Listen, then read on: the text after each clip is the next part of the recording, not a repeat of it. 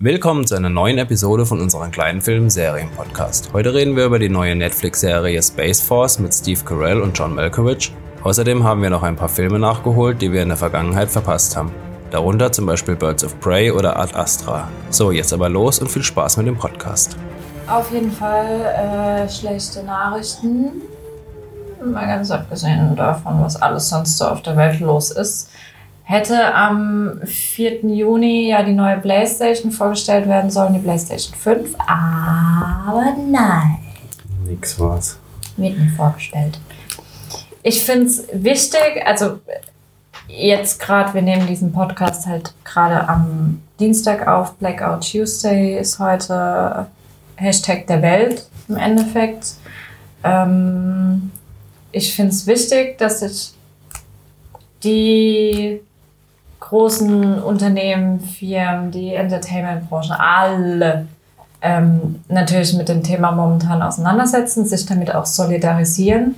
Und ich finde auch die Begründung von Sony, dass sie die PlayStation momentan halt eben nicht vorstellen, aufgrund, weil sie unter anderem der Meinung sind, dass es momentan wichtigere Themen gibt, worauf sich die Welt konzentrieren sollte und worauf die Welt schauen sollte und es momentan wichtigere Stimmen gibt, die gehört werden sollen, finde ich das eine logische, schade natürlich für, für alle, die sich darauf gefreut haben, aber ich finde es eine logische Konsequenz. Ist das offizielles Statement, dass sie dem nicht den Thunder stehlen wollen, gerade so, ja? Ja, ja, die ja. haben auf Twitter haben sie es gepostet. Okay. Ding Activision hat ja auch ähm, die Season 4 von Call of Duty verschoben. Okay. Hätte eigentlich auch heute, glaube ich, kommen sollen. Okay. Ja, zu Blizzard sage ich jetzt nichts. Wieso Blizzard? Da waren, war, war nicht Blizzard diejenigen, die den einen gebannt haben, weil er sich mit den Hongkong-Protesters letztes oder vorletztes Jahr oder wann es war? Boah, nee, keine Ahnung. Was war da? Es gab ja in Hongkong die Proteste, ja. die ja jetzt wieder da sind. Ähm, da wurde ein Spieler gebannt von Blizzard das müsste Blizzard gewesen sein. Hab Weil er sich mit den Hongkong-Protesten. Pro, Protest, Protestanten. Protestant. Ja, es hat Protestes. Ähm, solidarisiert, solidarisiert hat. Okay. Ja. ja. es ist, ja, es ist immer so ein bisschen schwierig, das als normaler Bürger, Mensch User, Gamer, whatever, sich anzuschauen, was da für Kommentare und Solidarisierungsversuche von großen Unternehmen kommen, die aber oftmals auch in anderen Kontexten irgendwie ganz anders agieren. Agieren. Ja. In Better News, was gab es denn Gutes diese Woche? Was gab es denn Gutes diese Woche? Wir dürfen wieder ins Freibad, habe ich gehört. Was, wir dürfen wieder ins Freibad? Ja, ich meine, so ab dem Wochenende sollen die ersten Freibäder wieder hier in Baden-Württemberg aufmachen. Oh, da bin ich mal gespannt, wie sie das machen wollen. Mindestabstand im Wasser oder was? Oder? Maske im Wasser. Tauchermaske. Jeder kriegt so eine Poolnudel auf den Rücken gespannt, damit du Abstand hast. Ähm, echt? Nee, das wusste ich gar nicht. Einfach nee. doppelt so viel Chlor rein. Ja. Ich glaube, die meisten werden es halt machen, weil du musst halt so krasse Hygienevorschriften einhalten und so viel krass viel Personal einstellen, die das kontrollieren und so weiter, dass sich einfach für die meisten nicht lohnen wird. Aber die Erlaubnis wäre zumindest mal da, das unter gewissen Auflagen zu machen, habe ich gelesen, ja. Oh Mann, oh Mann. Die Alternative ist auch nicht gut. Also ich finde, der Staat sollte sowas eigentlich subventionieren und da ein paar Arbeitskräfte zur Verfügung zu stellen, weil die Alternative ist, dass alle Idioten halt an irgendeinen unbeaufsichtigten Baggersee gehen und dann halt Reihe und Glied ertrinken oder sich dort sowieso anstecken, so, ne? Also, ja. Ein bisschen, ja, gut. Ja. ja. naja, ja. Badewetter wäre auf jeden Fall. Ja, am Pfingsten sind sie ja auch durch die Spree geschwommen da mit ihren Schlauchbooten und okay. haben für die Clubszene demonstriert, wo ich mir denke, ja, scheißt auf den Mindestabstand, nimmt mehr Infektionen in äh, Kauf und dann, dann, dann kriegt ihr bestimmt eure Clubszene zurück. Dann, dann auf jeden Fall. Ich will auch mal wieder feiern.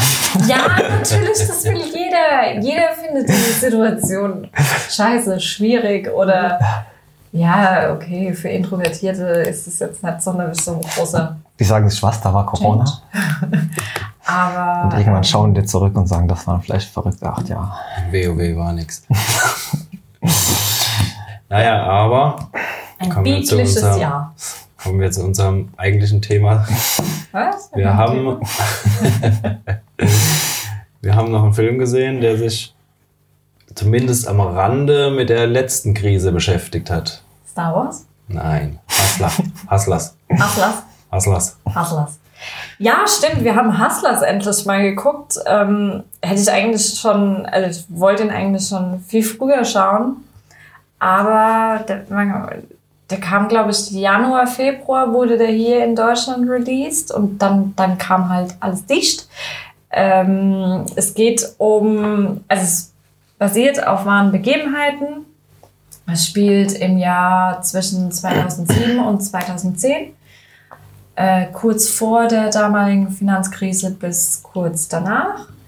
Und wir treffen auf, ähm, die Schauspielerin heißt, glaube ich, Constanze Wu, die von Fresh Off the Boat, die Mama, Mhm. ähm, die einen Job annimmt in so einem Stripclub. Ihr schon 50 oder so? Ja, Also interessantes Setting, aber. Ja, ja, also Stripclub und in diesem Script, Script, Stripclub arbeitet eine sehr erfolgreiche Stripperin, die Ramona, gespielt von Jennifer Lopez. Ähm, Jennifer Lopez Filme sind jetzt nicht so der Wahnsinn, aber der Charakter hat gepasst. Finde ich sehr Ja. gut auf Jennifer Lopez und ähm, die nimmt dich so ein bisschen unter ihre Fittiche, zeigt dir, komm, so und so musst du mit den Kunden rumschickern, damit sie dir das Geld geben und dadurch, dass das halt kurz vor dieser Finanzkrise Man war, muss vielleicht noch dazu sagen, dass es halt in Manhattan ist, dieser Stripclub, wo halt Mhm. die ganzen äh, Investmentbanker und so reingehen. genau, dann ähm, machen die extrem viel Cash da in diesem Stripclub. Und dann kommt natürlich Finanzkrise irgendwann und ähm, Constance Wu kriegt unterdessen auch ein Kind und äh, ist das so ein bisschen raus, merkt aber irgendwann, oh, ich komme nicht mal über die Runden, geht wieder zurück. Und nach dieser Finanzkrise ist halt dieses, ähm, diese Art von Arbeit in diesem Stripclub ein bisschen anders, einfach weil ähm, die Klienten, Kunden, Besucher. Besucher äh, nicht mehr ganz so mit ihrem Geld äh, rumschmeißen und da auch nicht so wirklich mehr Investmentbanker rumhängen. Und ja, dann kommen die vier eingefleischten Freunde da so ein bisschen auf die Idee, sich was anderes zu überlegen, die, wie sie da an Geld kommen. Ja, also sie gehen quasi von der legalen Schiene drauf, wie können wir sie abzocken, mehr Okay. oder weniger. Genau, also zu Be ich wusste, dass der Film relativ groß gehypt wurde und auch ähm, sehr gute Kritiken eingeheimst hatte. Deswegen war ich anfangs, äh, bin ich da mit sehr hohen Erwartungen an den Film drangegangen, die ich zu Beginn so in der ersten halben Stunde pff, was schwierig. Also ich habe mir in der ersten halben Stunde mehr erhofft, aber als ich dann irgendwann mal drin war in diesem Thema, ähm, fand ich ihn doch sehr gut eigentlich. Also es war jetzt kein übermäßiger, super geiler Film, muss jeder gucken. Das nicht. Aber ich fand ihn doch dann. Kann immer gucken. Also es war am, jetzt am Wochenende war das so ein 99 Cent Film auf Prime.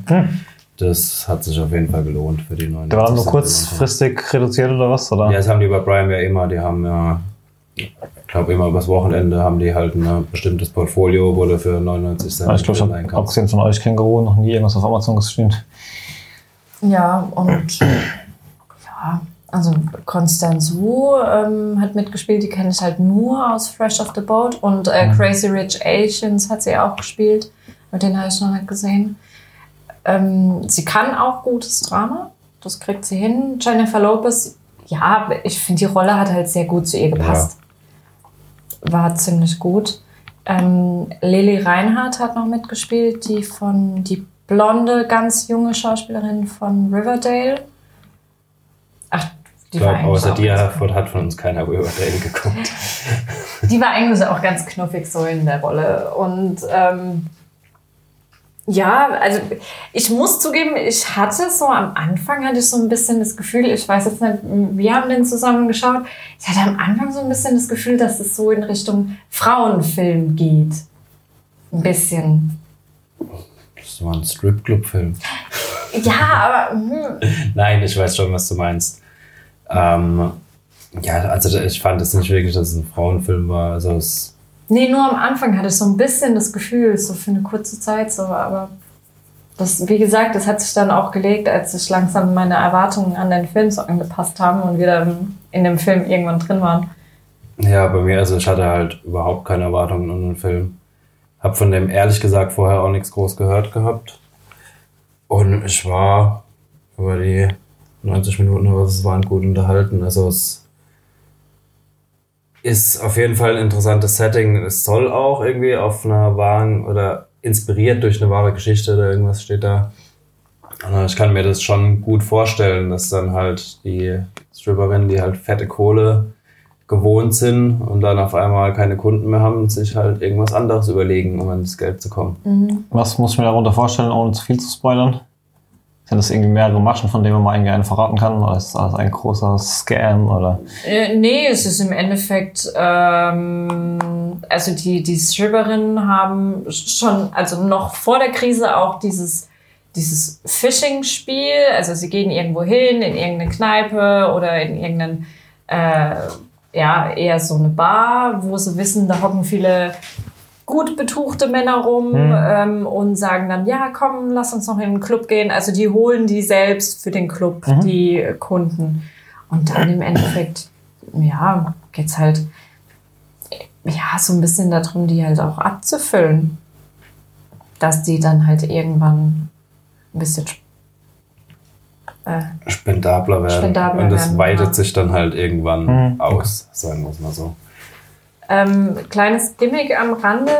Sie haben zwar nur mini, mini, mini Rollen, aber wir haben auch, ähm, wer jetzt momentan ja mega gehypt wird äh, in der Gesangsbranche, Lizzo. Das war die Mhm. etwas dickere ähm, Stripperin ganz am Anfang, die dann mit der Blockflöte rumgemacht, äh, mit der Querflöte rumgemacht hat, ist eine sehr gute Sängerin, äh, flötet auch während ihren Auftritten immer und äh, wer auch eine etwas kleinere Rolle hat, war Cardi B, diese Rapperin, die ähm, ja selbst Stripperin ist oder war, bis sie halt von diesem Stripper-Dasein in das Rapper-Dasein übergegangen ist. Ähm, ja, so als kleines. Und Neben- Ascher, war das der echte Ascher? Ich bin mir nicht sicher, ob es der echte Ascher war. Also man, ähm, Weil es Es sah sieht echt so aus wie. Ascher, aber ich bin mir nicht sicher, ob es Ascher war. War seine Rolle denn Ascher? Oder? Ja, seine Rolle war Ascher. ja, seine Rolle war. Wie genau. bescheuert wäre das, wenn ich vier bekannte Schauspieler nenne, denen eine andere Rolle gebe und dann nicht Ascher nennen und dann nennen und dann Ascher nennen. Ich weiß es nicht, aber das sah echt aus wie Ascher, von daher. Ich habe Ja. kurz gegrübelt, aber war dann auch zu voll. Ja gut, von dem hat man ja auch schon seit zehn Jahren nichts mehr gesehen oder gehört. Von daher Seit kann er, 2007, da hatte der doch so den Ja, ja, Peak, also ne? es passt schon zu der Zeit. Ja. Also, ja, ich Kann man sich auf jeden Fall mal angucken. kann man. Was wir dann aber auch noch geguckt haben, davor, danach, ich weiß es nicht mehr, auf jeden Fall am gleichen Tag, äh, auch 99 Cent Film bei Amazon, endlich mal Birds of Prey. Auch einer der Filme, die kurz vor Lockdown rauskamen und dann halt ihr. Gut, der wurde maßlos zerrissen, ne? Ich fand den gar nicht so schlecht. Zu Unrecht, ja? Ja gut, du als sterbender Harley Quinn-Fan hast wahrscheinlich... Ja, Margot Robbie als Harley Quinn ist das Nonplusultra für mich. Ich Ja, aber finde, der Film, der Film, es ist. ich habe ihn nicht gesehen, kann auch. sagen wir es mal so, es ist eine, abgesehen von diesen ganzen Marvel, Batman, Meta-Story, drei Millionen Filme in Mhm. einer Phase, ist es ein Film, der spielt im Batman-Universum, er spielt in Gotham, er, du, ha- du hast so ein klassisches, du hast so eine klassische Action-Film, äh, Storyline mit irgendeinem Diamanten, der irgendwie verschwindet und wiedergeholt werden muss. Ja. Also die Story ist eigentlich für den Arsch. Ja. Aber darum geht's auch nicht. Ja gut, es ist Harley Quinn, da geht es ja wahrscheinlich erstmal um die Abgespacedheit und je, da ist halt wirklich, je, je, je, je flacher, je dümmer, desto besser, solange es richtig abgedreht ist, so, ne? Also, Es geht auch so ein bisschen darum und also da stört Also- mich jetzt auch so ein, so, ein- so ein richtig, wenn du einen Comic verfilmst, immer die Frage, machst du es komplett ernst oder machst du es komplett lächerlich? Was dazwischen gibt's ja, wenn ich dann versuche, so, so diese, diese George Clooney-Ära, wo ich dann versuche, Mhm. Oh einen ernsten Film zu machen, aber dann halt jeder Bösewicht irgendwie mit Neonfarben angemalt ist und sowas, ne? Ja. da wird's dann halt problematisch. Also aber wie gesagt, bei so einem Harley Quinn-Film, da kann ich mir Abgespacedheit find- sehr gut geben. Also ja, ich finde auch, dass sie es relativ ähm, gut gemacht haben, wirklich dieses Zwischending zu finden. Was, ich, was mir persönlich sehr gut gefallen hat, ist, sie haben ganz am Anfang den Film und diese Harley Quinn in eine bestimmte ähm, Batman-Story eingruppiert. Also Harley Quinn wurde zu Harley Quinn, weil sie in dieses komische Seuchen-Chemiefass reingefallen ist. Das haben sie ganz am Anfang klipp und klar dargestellt. Aber ähm, wie man wirklich in den ersten fünf bis zehn Minuten erfährt, hier geht's nicht um den Joker, hier geht's nicht um Batman, sondern hier geht's darum, dass eine Frau, die einen, die echt einen an der Latte hat, ähm, probiert sich von Männern oder von ihrem Joker, aber halt generell auch von Männern, das kommt immer mehr so raus, wirklich zu emanzipieren. Also der Film steigt eigentlich ein, dass Harley Quinn und der Joker sich getrennt haben. Und äh, ja, dann versucht sie sich halt so emanzipieren und drüber wegzukommen und macht es halt auf Harley Quinn Art. Ich fand, also ja, wie gesagt, die Story ist wirklich Aber er sieht gut aus und er macht eigentlich auch echt Spaß. Also du darfst halt nicht viel erwarten bei dem Film. Es ist halt. Er ist auf de definitiv besser als Suicide äh, Squad, aber es ist kein äh, tiefgehender Film oder irgendwas. Es ist Gut, also ich dann vielleicht wie ich das Sam. Das war die 0815-mäßigste Standard-Superhelden-Story, die man jemals gesehen hat. Die halt alles gemacht, was schon 100 Leute davor gemacht haben, aber er war trotzdem witzig und unterhaltsam. So, dann kommt man halt einmal gucken, so, ne? Und der war jetzt nicht schlecht. Da war jetzt, Ja. da war jetzt kein Chris Nolan Batman und da war mit Sicherheit auch kein fanden was, aber. Also er ist auf jeden Fall ähm, unterhaltsam. Man kann ihn auch auf jeden Fall angucken. Ich finde halt sie als Harley Quinn, ey, passt perfekt, passt wirklich wie die Faust aufs Auge. Und mir hat es, also wenn man darüber hinwegsehen kann, ja, nachdem halt die ganzen Comics, Superhelden, whatever, immer erwachsener werden und immer dramatischer und äh, wir haben das MCU mit ihren alles total ernst und erwachsen und bla.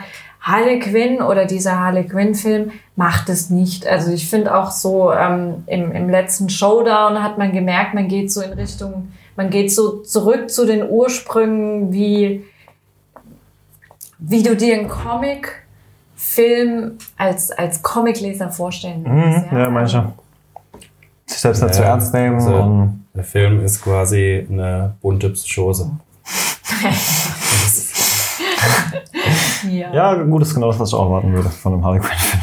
Und ähm, ja, und ich finde halt, dass sie dieses Thema Frauen und Emanzipation der Frauen auch weg von Männern und ähm, das finde ich mega geil gemacht. Also allein die Tatsache, dass es im Endeffekt ganz am Ende ähm, als Bösewichte oder Endkampf oder whatever, ja, da hast du da halt nur Männer. Und es sind auch ähm, wichtige, auch wenn banale Szenen reingebracht worden, wie zum Beispiel ähm, dieser, dieser Clubbesitzer, Roman oder, nee, Ronnie oder wie auch immer er heißt.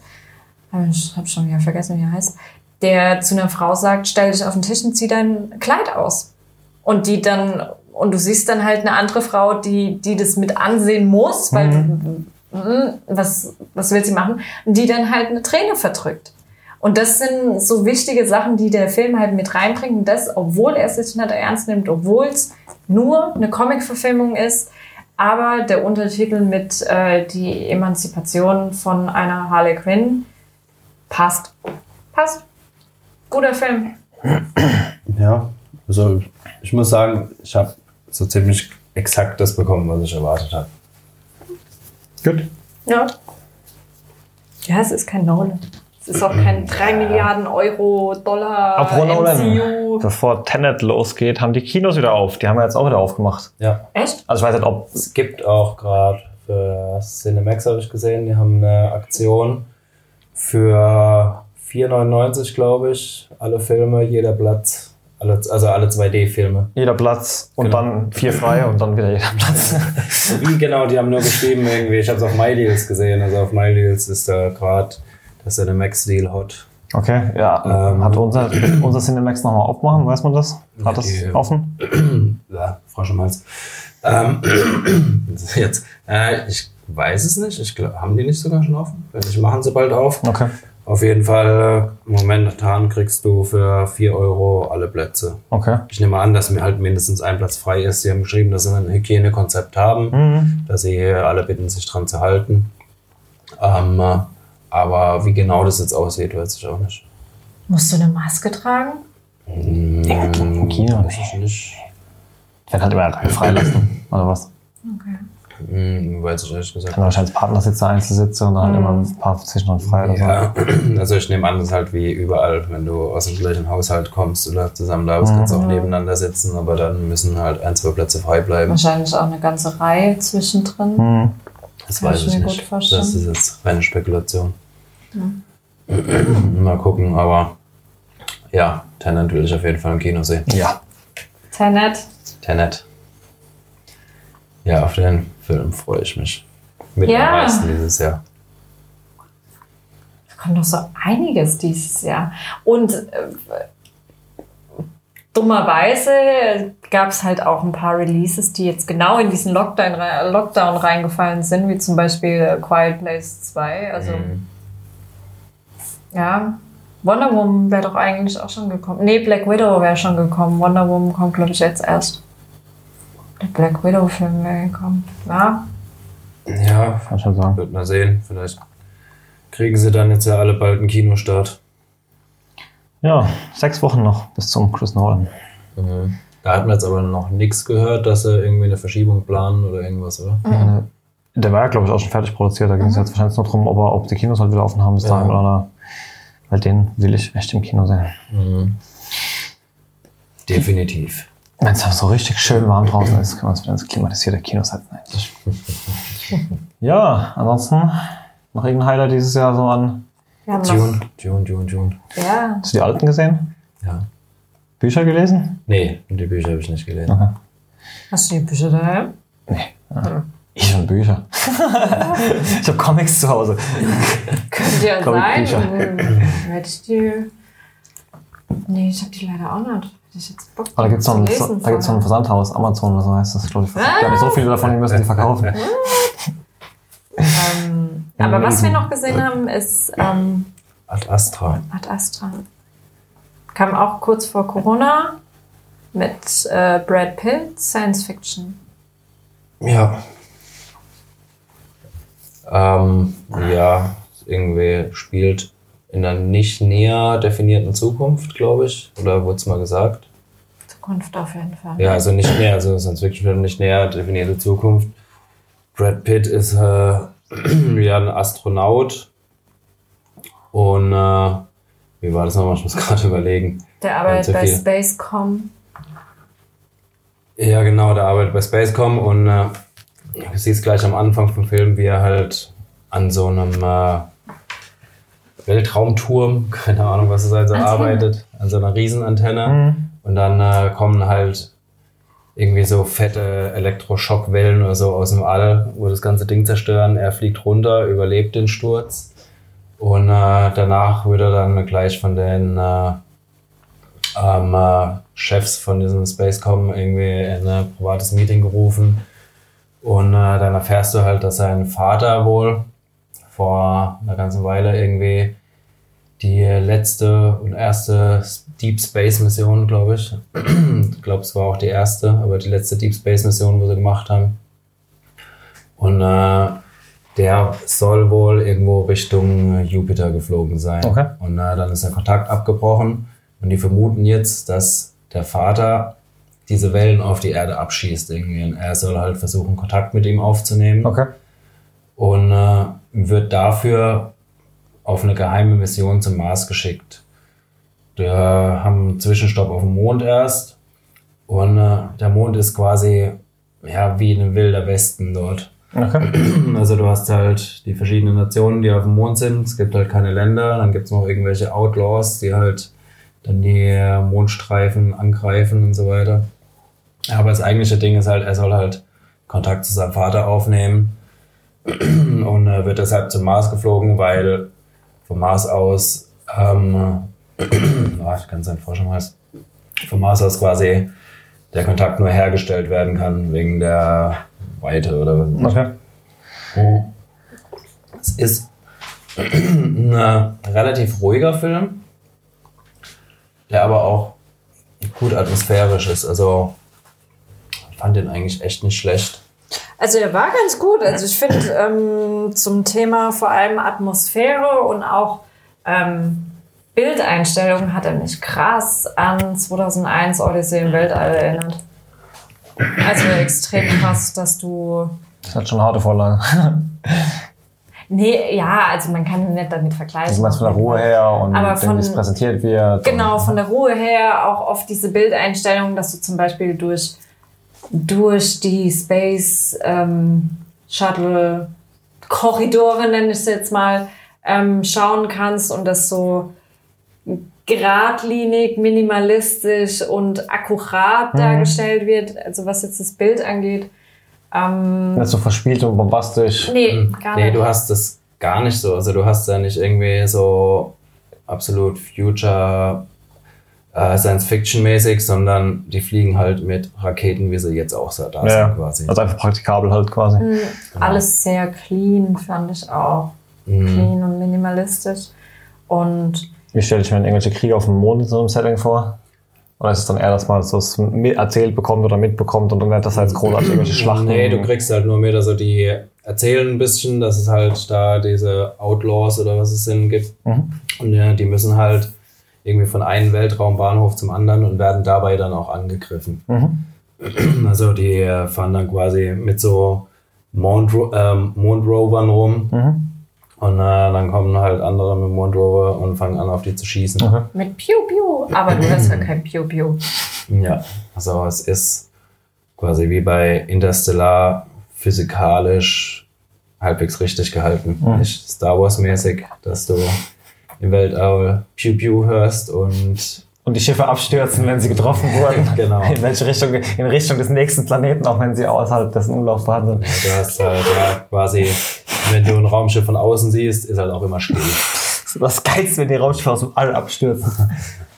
Darüber reden wir nächste Woche, weil wir sind ja jetzt momentan dabei, alle Star Wars Filme in korrekter, richtiger Reihenfolge mit den neuen äh, Filmen und ähm, also der neuen Ich hoffe, Trilogie wir schaffen und das den neuen bis zum nächsten Podcast. Da haben wir noch ein paar Filme vor uns. Nächste Frage. Warum, wenn die aus dem Hyperspace springen und in einer Schlacht sind, stehen sich immer alle ganz genau Kerzen gerade gegenüber? Und nie so oder von Weil Piu Piu Piu. Piu Piu. Weil Piu Piu Piu Piu Piu. Ja, das ist genauso wie dieses Wusch und weg war auf einmal Obi-Wan und Qui-Gon und wusch, weg sind sie. Ja, das würde mich halt noch nicht mal so stören, weil diesen Force Speed gibt's ja in allen sonstigen Erzählungen, Büchern, Games, sonst irgendwas. Aber er Ja. wird halt im Film weder jemals Einmal. erwähnt, noch Einmal. jemals wieder aufgegriffen. Eben. Und man hätte es ja wirklich in jeder anderen Situation zehnmal so gut oder genauso gut brauchen können. Ja, Eben. Also- wir machen uns gerade lustig übrigens äh, über die über die Eröffnungsszene von Episode 1, wo äh, die ersten, oh, ich habe schon so lange gesehen, wie heißen diese rollenden Druiden da? Gott, ich bin Druidika. Druidikas, Gott, habe ich lange kein Star Wars mehr geguckt. Zu der Zeit, die wieder Druidikas Zeit. zum ersten Mal auftauchen und nachdem Qui-Gon und Obi-Wan aus diesem äh, Empfangsraum raus sind, wie sie sich dann einfach von der Bildfläche beamen quasi. Das hat uns sehr amüsiert, als uns das erste Mal aufgefallen ist. Ich bin auch der Meinung, es war in der Originalversion nicht drin, aber George Lucas hat ja jeden seiner Filme gefühlt 400.000 Mal überarbeitet. Ja, ich weiß nicht, wie oft die umgeschnitten wurden. Also interessanterweise, wir haben jetzt ähm, gestern Angriff der Klonkrieger geguckt. Ähm, da wurde ein Filmfehler rausgenommen. Und zwar. Am Ende, wo es Schwerter zuwirft, oder was? Da gibt's auch einen? Ja, ja, ganz in der letzten Szene, wo Yoda ja doch auch kämpft, oder was? Ja. Da kriegt doch ähm, vorher Anakin das Schwert von Obi-Wan zugeworfen. Ja. Und er fängt irgendwie, der, der Obi-Wan hat das Blau und er hat das Grüne normalerweise. Ja. Und auf jeden Fall, er fängt das andere Schwert, es ist ein Schnitt und macht die Schwerter an und er hat sie halt beide in der falschen Hand quasi. Echt? Ah, das ist mir gar nicht aufgefallen. Aber als Anakin mit ähm, Padme am Essenstisch hocken und er diese Birne oder was das sein Mhm. soll aufschneidet, Mhm. dann schneidet er ein bestimmtes Stück ab und hat dann im Endeffekt ein viel kleineres oder viel größeres Stück oder was auch immer. Okay. Da gab es auch einen Filmfehler. Aber das hat jetzt wieder gepasst. Okay. Also da... Das, Nee, das nachdem welche, das ist ja auch. Ich weiß auch nicht, welchen von den 100 Schnitten Disney Plus da drin hat. Also wir gucken alle auf Disney Plus. da du ja alle schön verfügbar. Ich glaube, die Original Cuts sind wahrscheinlich mittlerweile eine Milliarde wert oder so. Ja. Ähm, aber apropos Space, wir sind heute ja voll in Deep Space. Äh, neueste Netflix-Serie seit letzter Woche. Space Force. Basiert auch auf wahren Begebenheiten. Ja, Ganz würde ich jetzt so äh, pauschal nicht Ja, dementieren. eben war auf wahren Begebenheiten im Kopf von einer bestimmten Person. Ja, der hat doch gerade erst vor ein paar Monaten seine Space Force. Nee, wie hat er es genannt? Hat er es nicht sogar Space Mhm. Force genannt? Ich glaube, die Serie ist auch daraus entstanden. An Anmerkung, Anmerkung des Chronisten, sie reden über Donald Trump. mit, mit einem Emblem. Also als ich das Emblem gesehen habe, habe ich mir gedacht, jo, okay, alright. Das, also es sieht halt krass Star Trek-mäßig aus. Okay. Ähm, ist halt so. Space Force, ja. Wir haben eine Serie von ähm, Steve Carell und den anderen Typi, wie er heißt, habe ich vergessen. Die Malkovich. John Malkovich. der hat die Serie nicht gemacht. Achso, der was er mit. gemacht hat, okay. Genau. Ähm, von Steve Carell und noch diesem anderen Typi, die schon bei The Office, aber US Office mitgespielt Das haben, ist ein deutsches Office. äh, gemacht haben. Nee, aber es gibt. UK. Ah, uns gibt Stromberg. Und, und wir haben Stromberg. äh, ja. Stromberg. Ähm, Ja, so der Papa da mal. das ist so schlecht. Ich hab das früher gefeiert. oh, Das ist, das ist das. Format so dumm, dass es schon wieder gut ist. Ne? Also ich kann mir echt nicht viel Dummes geben. So New Kids oder so geht mir völlig am Arsch vorbei. Aber Stromberg ist schon wirklich so dumm, dass es Ja, aber wieder dann gut ist. gefällt dir auch The Office. Keine Ahnung, nie gesehen. Nein. Guck, guck sofort. Guck sofort. Ähm, Ist auf Disney Plus. oh, Ende. nee. Wir wollten zurück zu Space Force. Space Force, genau. Also äh, von und mit Steve Carell, Und zu von und zu, der einen General spielt, der ganz am Anfang der Serie einen vierten General-Stern bekommt, verliehen von, von, von, der Enter- General Star Verleih auf Netz. von der sagen von der Enterprise? vom Pentagon, oder? Ach so. das nicht das Pentagon? So, so ein Scheiß? Also Verteidigungsminister? Whatever. Ähm, jo, kriegt einen vierten Stern. Er hat von irgendeinem Lehrer jedenfalls ein vierten Sternsbuch bekommen. Hast du gut gemacht. Kriegst einen Sticker. Und kriegt ähm, eine, da oben ist eine Spinne, und kriegt eine neue Abteilung. Ist es eine Spinne? Anmerkung des Chronisten, sie schaut an die Decke. Kriegt eine neue Abteilung und hofft insgeheim, äh, er hat so einen, so einen ähm, Rivalen da im Pentagon, der, der General der Army. Ist die Das äh, US der, Der- der, der- Air Force. was genau, danke. Ja, Ist der Air Force. ja. Okay. Ja, weil Air er, Force. er will Ja, ja, dass stimmt, die Space Force weiterhin Ja, ja. unter seiner Air Force läuft. Ja, ja, genau. Ähm, ja, nee, kriegt er nicht. Er kriegt Den wir einen als Kon- Agent sowieso aus The Americans kennen. Stimmt, das ist der FBI-Agent, Ah, gell? Ah! Ich dachte mir schon die ganze Zeit, woher kennst du den? Okay, er kriegt eine neue Abteilung, die es vorher so nicht gab, und zwar Space Force. Die Basis wird errichtet in, mitten von Colorado, mitten in der Pampa, wo halt einfach gar nichts ist. Und er soll das leiten. Was er dann halt auch macht. Und zwar bekommt er ähm, noch einen Wissenschaftler natürlich dazu gestellt, der die Wissenschaftsabteilung so leitet. Und das ist der Dr. Mal Mallory. Mallory heißt er. Ja. super geil dargestellt von John Malkovich. Ich mag John Malkovich eh, aber Ja. die Rolle ist ja mal Die Rolle nur ist geil. Ja. Und ja, und dann haben wir so einen so einen General Armee-Typ, der eigentlich so auch so ab und zu so ein bisschen, bisschen dödelhaft ist und dann halt ein bisschen der letzte Dolph, der seine vier Sterne bekommen hat, keine Ahnung. und dann halt wirklich einen wissenschaftlichen Leiter, keine Ahnung, was das für ein Wissenschaftler ist, Astrophysiker wahrscheinlich. Verheiratet mit hier Beefy von, ne, Phoebe von den Friends. Steve Carell, ja. Ja. Ähm, genau, Phoebe von Friends. Und also John Malkovich als wissenschaftlicher Leiter, als geiler Scheiß. Geiler Scheiß. Und ich finde es auch so geil, dass du in dieser ersten Folge siehst du nach zehn Minuten, Der ist so wie Sheldon, nur ohne Bock. So irgendwie. Oder? ja, so in etwa. Ah, für den Zynismus. am allergeilsten fand ich bei dieser Serie, du bist da, du wirst da sofort reingehauen. Nach zehn Minuten ist dir alles klar, um was es geht, wer da wie die Hosen anhat. Und auf einmal ist seine Frau im Gefängnis. Und du erfährst einfach nie warum. Ne? Du weißt nicht warum. Die ist dort lebenslänglich. 40 Jahre bis 60, 40, 60 Jahre. Wo, wo du dir denkst so, Hä? habe ich eine Folge verpasst? Wird das jetzt thematisiert? Wird das einfach nett? Nee, es wird nicht Einfach totgeschwiegen. Ja. Wird nicht. Wo ich dann denke, was ist denn das? Das hätte sich, glaube ich, keine, keine Serie dieser Welt, egal wo sie hätte gedreht werden können, sollen, whatever, hätte sich sowas getraut zu sagen, da, tolle Frau, fünf Minuten später, hockt 40 bis 60 Jahre im Knast. Keiner weiß warum. Sagt ihr mir, warum? Nö. Warum denn? Das ist halt jetzt so. Okay, das ist so.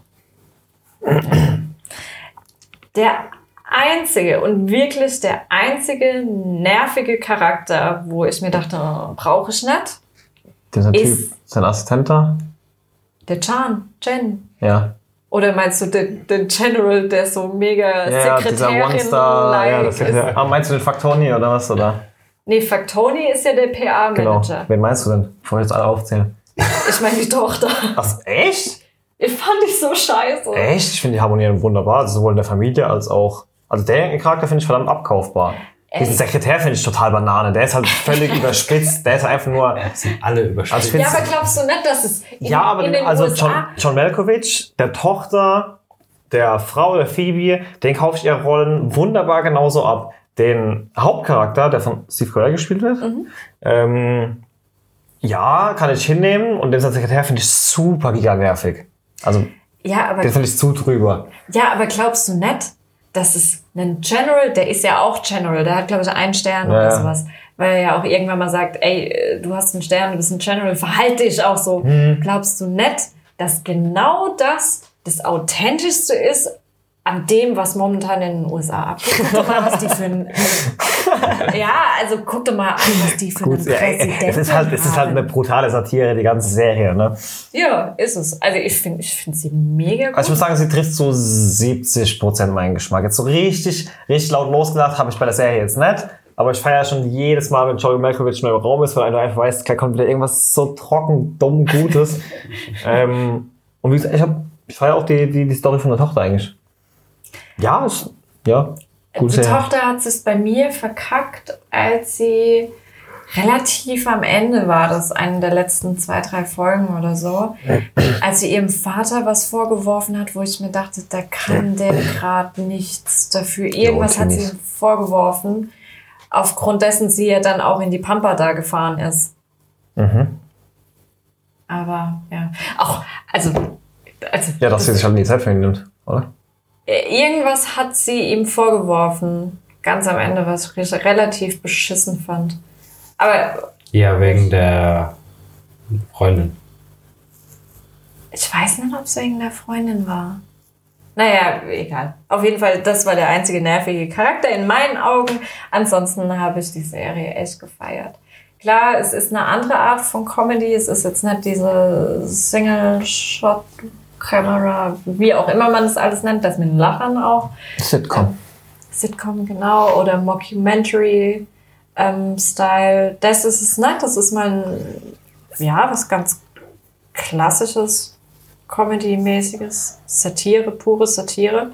Und ich fand's gut. Ich fand auch das Ende voll geil.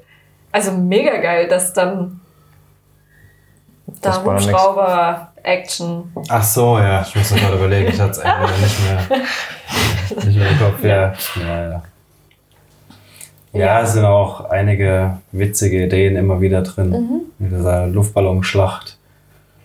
Ja, das war halt auch völlig Banane nur. Ne? Also, äh, Ja, aber glaubst du nicht, dass die das wirklich machen? Glaube ich nicht. Also jetzt, jetzt mal Ja, weil ernsthaft. diese überspitzte, wie sie dann diese zwei Exoskelette testen und die einen so, "Hö, ich kann mich kaum bewegen, die anderen schlagen halt draußen alle gleichzeitig so ihre Räder und machen Backflips und sonst so.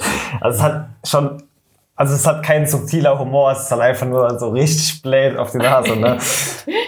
Und so viel Hirn brauchst du für die Serie nicht. Aber ja, es unterhält ganz gut. Ich will ja nicht mal als schlecht reden, aber ich spiel's oft. Nee, du brauchst nicht viel Hirn. Das stimmt schon. Nee, es ist eine, es ist eine sehr unterhaltsame Serie auf jeden Fall. je mehr Mit vielen Hirn- starken Charakteren, ja. Desto mehr Parallelen kann man halt auch finden. Ja, das, so. das mag sehr gut sein. Und das ist schon, schon Ja, sehr witzig. darauf will die Serie, glaube ich, auch raus. Ja, natürlich will sie da drauf. Also vor ein paar Monaten da Space Force gegründet, sagt Netflix, wir machen eine Serie, die heißt Space Force. Ja, Ja, warte mal. Ich habe da noch irgendwas. wir hatten außer Space Force, Servus. Ging noch ein paar Sachen weiter. Habt ihr Rick and Morty gesehen, die neuen Folgen? Nein, noch da, ich gucke momentan wieder Dinge. The Hundred? Nee. Nix? Nein, ich habe keine Zeit. Ich muss den Denver Clan weiter gucken.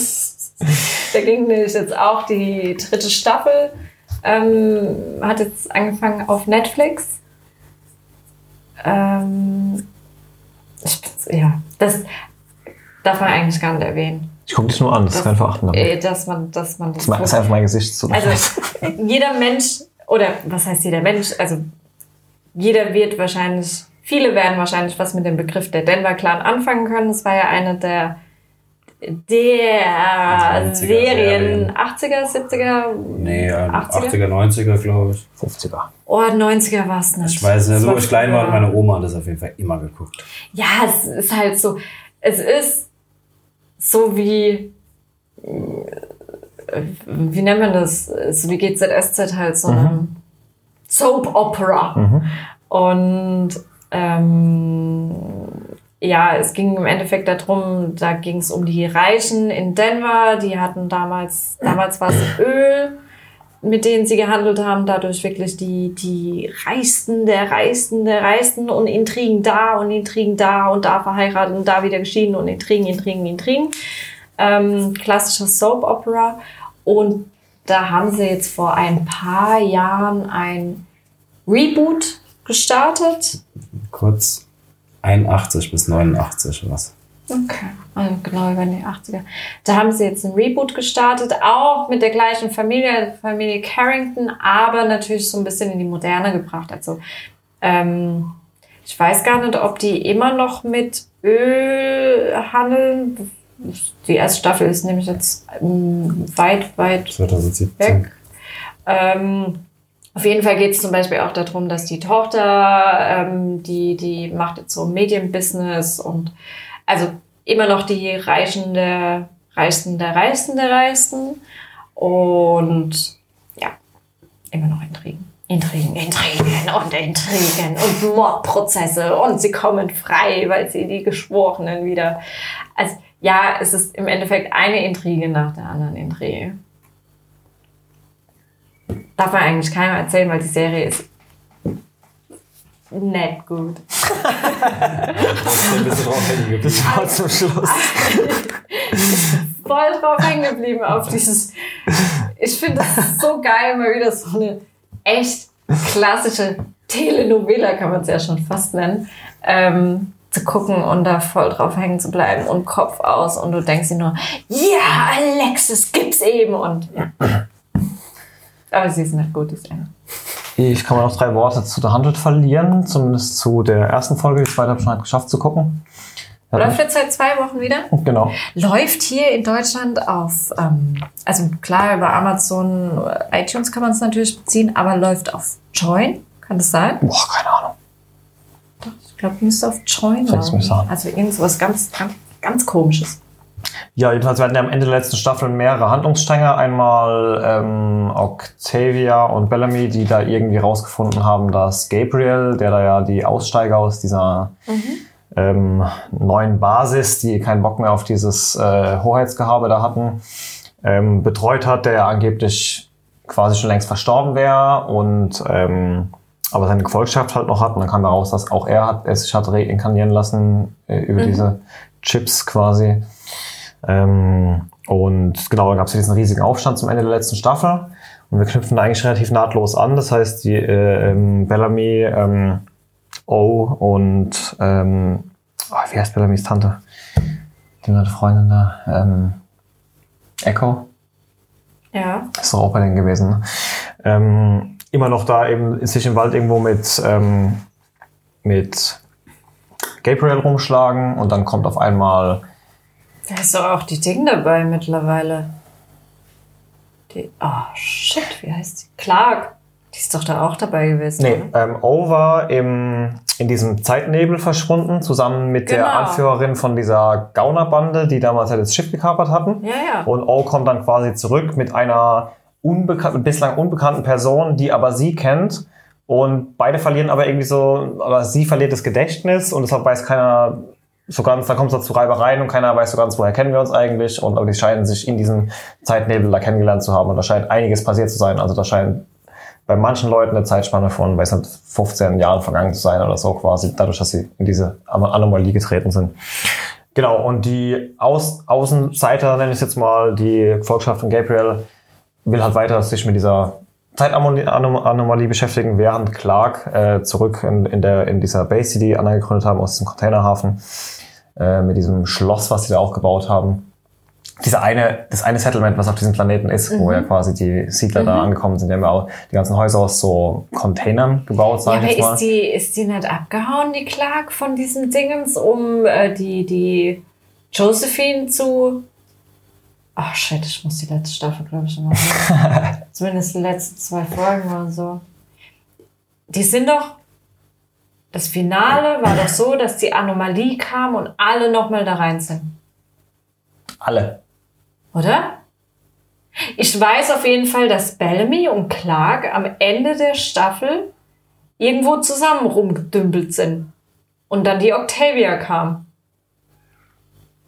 Gut, dann kann es sein, dass ich irgendwie die ersten fünf Minuten verschlafen habe oder so. Ja, Jedenfalls, Clark kommt quasi wieder zurück zu diesem Settlement und versucht dort so ein bisschen Ordnung zu schaffen. Ähm, während. Wen haben wir denn da noch? Ja, genau. Und ähm, angeblich wurden ja, wie heißt er, Murphy und äh, seine Freundin da reinkarniert als Gottheiten. Wurden sie ja aber doch nicht, aber das weiß keiner außer Clark und der Gefolgschaft halt. Und da alle anderen ja mittlerweile gefangen genommen sind und die beiden sich dann auf Seite von Clark schlagen, sind die quasi diejenigen, die, die das Lager ist halt immer noch so gespalten in drei ja, in drei Teile. Einmal die, wo halt von der Erde kamen, einmal die Anhänger von den Gottheiten da halt noch und halt auch die Verbrecher, die jetzt ja mittlerweile auch dort irgendwie frei rumlaufen, so mehr oder minder. Und sie versucht halt eben so dieses alles so unter einen Hut zu bekommen, versucht halt sich mit diesen Strafgefangenen da so zu arrangieren, sagen, wenn ihr uns helft, unser eigenes Settlement zu bauen, hier irgendwo in der Nähe, dann könnt ihr da auch mit einziehen und so weiter und so fort. Also es ist alles relativ nahtlos anschließend an die Story von dem Finale. Mit dem, mit dem, was wir immer hatten, dass Clark halt versucht, irgendwie alles zu schlichten, während halt hintenrum wieder alles zu scheiße wird. Und da Murphy spinnt ein paar Intrigen, wie immer. Und ja, es ist Dungeon, wie wir es kennen. Es schließt relativ gut an die letzte Staffel an, hat vom, von, der, von der Optik, vom Drive her das gleiche Feeling. Wir haben ein bisschen Action, wir haben ein bisschen Drama, wir haben viel rote Sonne, zwei Monde, wie schon die ganze Zeit und so weiter. Also ja, es ist, Und ich raff nix. ist aber die letzte Staffel. es Ja? ist jetzt die letzte Staffel, genau. Also ich hatte auch das Gefühl, ähm, bei, bei der letzten Staffel hatte ich schon so ein bisschen das Gefühl, dass sie enorm viel an Tempo zugelegt haben. Also dass sie ultra viele Handlungsstränge haben und die, die auch alle abarbeiten. Aber du wirklich, wenn du mal ähm, länger als eine Woche gebraucht hast, um die nächste Folge zu gucken, äh, du dann wirklich da saß und dir dachtest, oh, warte, warte, was war da nochmal und warum so und nicht so und wie war das nochmal? Also ich finde, seit klar ist, dass die Serie jetzt mit dieser Staffel endet, legen die nochmal echt zu. Und das noch und das noch und das noch und das noch. Also, Ja, das Gute ist ja, dass schon lange, das heißt schon lange, aber schon ein Jahr oder so bekannt war, dass die letzte Staffel wird. Von daher hoffe ich halt, dass sie sich was ordentliches überlegt haben.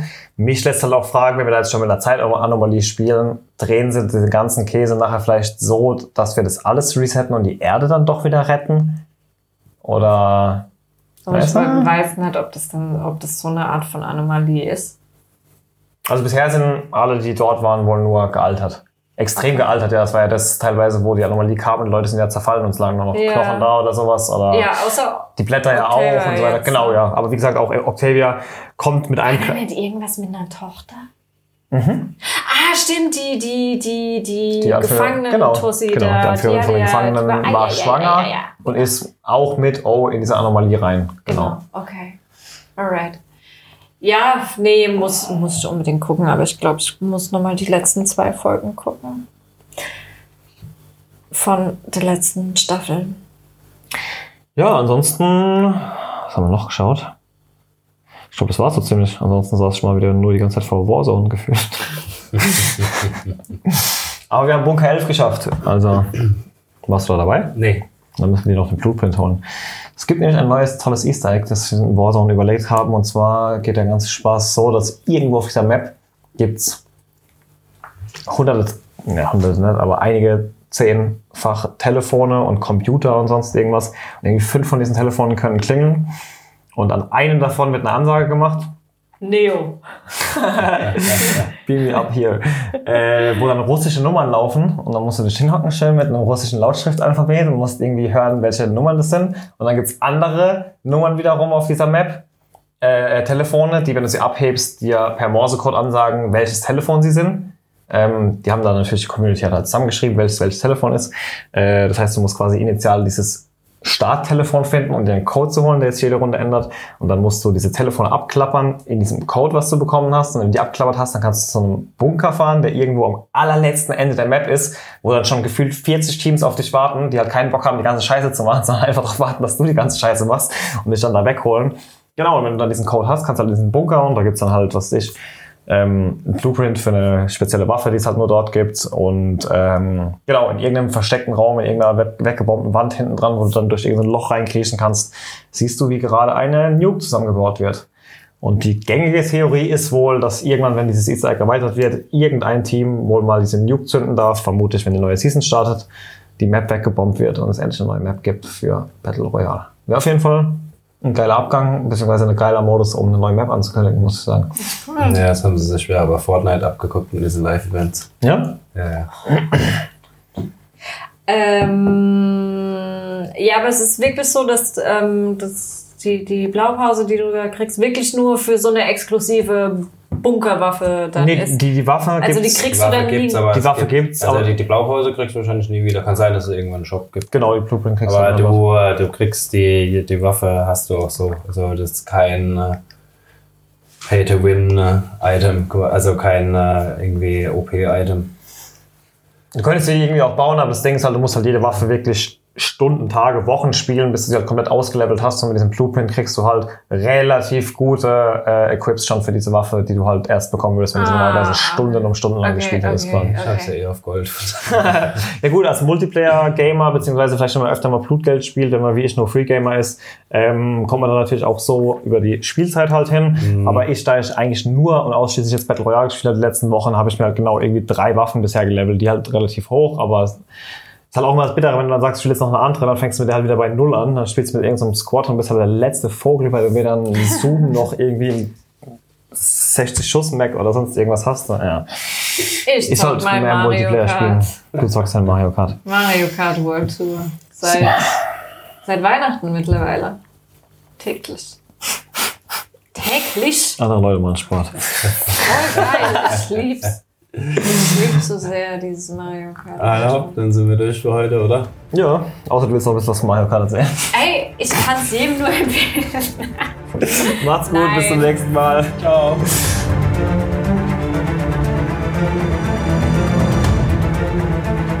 Zum Schluss wie immer die alte Leier. Wenn euch der Podcast gefallen hat, dann lasst uns doch ein Abo da oder eine positive Bewertung oder empfehlt uns einfach weiter. In diesem Sinne, ciao, bis zum nächsten Mal.